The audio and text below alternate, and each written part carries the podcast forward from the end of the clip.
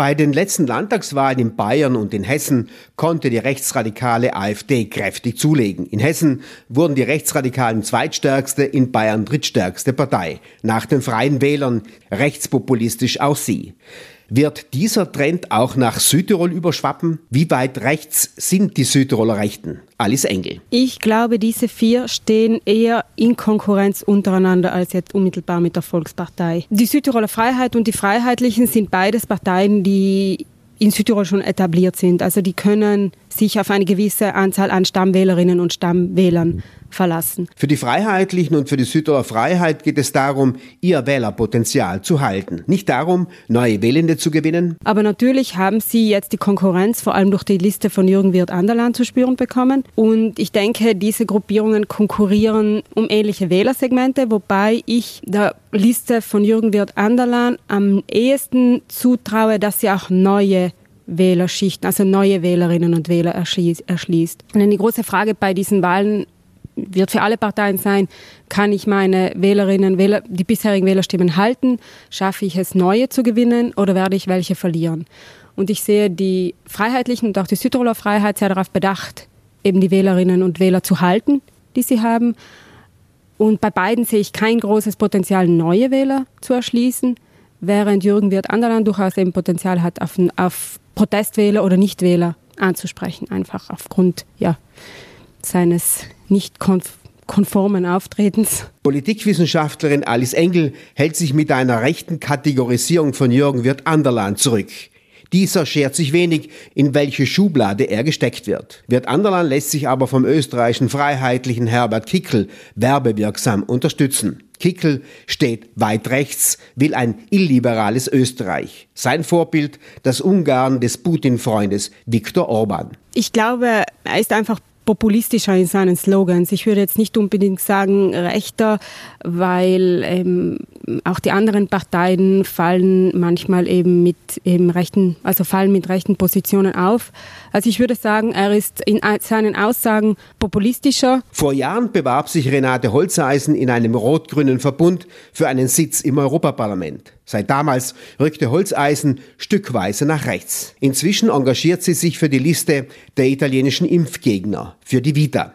Alice Engel drückt Holzeisen trotzdem keinen rechten Stempel auf. Ich sehe sie weniger in Konkurrenz zu diesem rechten Lager, einfach weil sie sich sehr auf diese, auf, auf die Pandemie und auf diese Pandemie-Maßnahmen als, als Thema fokussiert hat.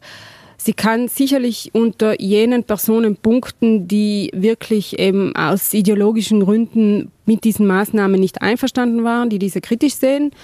Aber ich glaube, darüber hinaus hat sie kaum Potenzial, weitere Wählerinnen und Wähler anzusprechen. Und insofern glaube ich nicht, dass sie sehr stark in Konkurrenz steht zu den anderen patriotischen Kräften. Bei den Parlamentswahlen vor einem Jahr punktete die Liste Vita überraschend in vielen Gemeinden, in deutschen Gemeinden. Alice Engel kann sich aber nicht vorstellen, dass Holzeisen diesen Erfolg wiederholen kann. Mittlerweile ist die Pandemie noch einmal etwas länger her. Die Maßnahmen werden aufgearbeitet. Es ist durchaus auch legitim zu debattieren, welche Maßnahmen im Rück rückblickend Sinn gemacht haben oder nicht. Aber eben, ich glaube, teilweise geraten gewisse Dinge jetzt auch in Vergessenheit. Insofern sind in diesem Wahlkampf andere Themen haben Vorrang. Also das Pandemie-Thema ist nicht mehr so ein dominantes Thema, wie es auch noch teilweise bei den Parlamentswahlen war. Die Größe der Mitte-rechten und rechten Szene Südtirols ist also überschaubar. Anders schaut es für das Team K und für die Grünen aus. Beide liegen deutlich über 10 Prozent, so die Umfrage der Wirtschaftszeitung und der Tageszeitung Dolomiten. Ja, ich habe mir kürzlich die vergangenen Umfragen von beiden Parteien angeschaut, also in den vergangenen Jahren, und man sieht eigentlich bei beiden Parteien immer wieder ein Auf und Ab.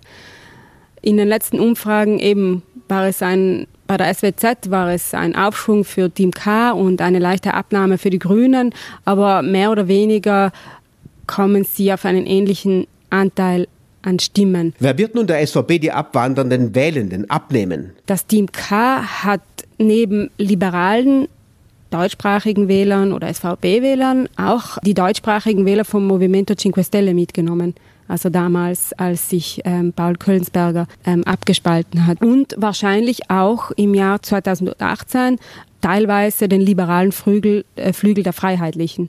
Also insofern hat das Team K mittlerweile eine recht breite Unterstützung. Das Team K hat sich in der vergangenen Legislaturperiode auch als sehr ja, aktive ähm, Oppositionspartei etabliert. Also sie waren, was jetzt Oppositionsarbeit betrifft, teilweise medial sogar präsenter als die Freiheitlichen, die sonst immer so diese laute Oppositionspartei im Südtiroler Landtag waren. Also diese Rolle hat teilweise das Team K übernommen mit sehr ja, präsenten Personen, auch bodenständigen Personen, wie eben Frau Rieder, Herr Bloner, die auch bei den Wählerinnen und Wählern gut ankommen. Die Grünen zählt Alice Engel inzwischen zum festen politischen Inventar Südtirols. Sie haben sich einen festen Platz erobert. Ein Wachstum ist aber keineswegs ausgeschlossen. Ich glaube, die Grünen haben ja eine etablierte Wählerinnenschaft vor allem im deutschsprachigen, unter den deutschsprachigen Wählern, aber auch äh, bei den italienischsprachigen Wählern. Die Grünen bieten sich der SVP als Koalitionspartner an. Das Team K will mit dieser SVP aber keinesfalls koalieren. Beide kämen außerdem nur dann in Betracht, wenn sie auch mit italienischen Abgeordneten im Landtag vertreten wären. Es ist aber noch schwieriger. Ist Alice Engel überzeugt? Ja, das hängt von vielen verschiedenen Faktoren ab. Nämlich der erste, werden für diese beiden Listen italienischsprachige Kandidaten und Kandidatinnen gewählt. Das ist der erste wichtige Punkt. Und der zweite wichtige Punkt, glaube ich, wer wird für die SVP in den Landtag gewählt? Sind es Vertreterinnen und Vertreter der SVP, die eine Mitte-Links-Koalition befürworten würden? Oder sind es eher Vertreterinnen und Vertreter der SVP, die mit einer mit der Rechtskoalition liebäugeln? Ich glaube, davon hängt es auch sehr stark ab, wie mögliche Koalitionsverhandlungen ausschauen werden.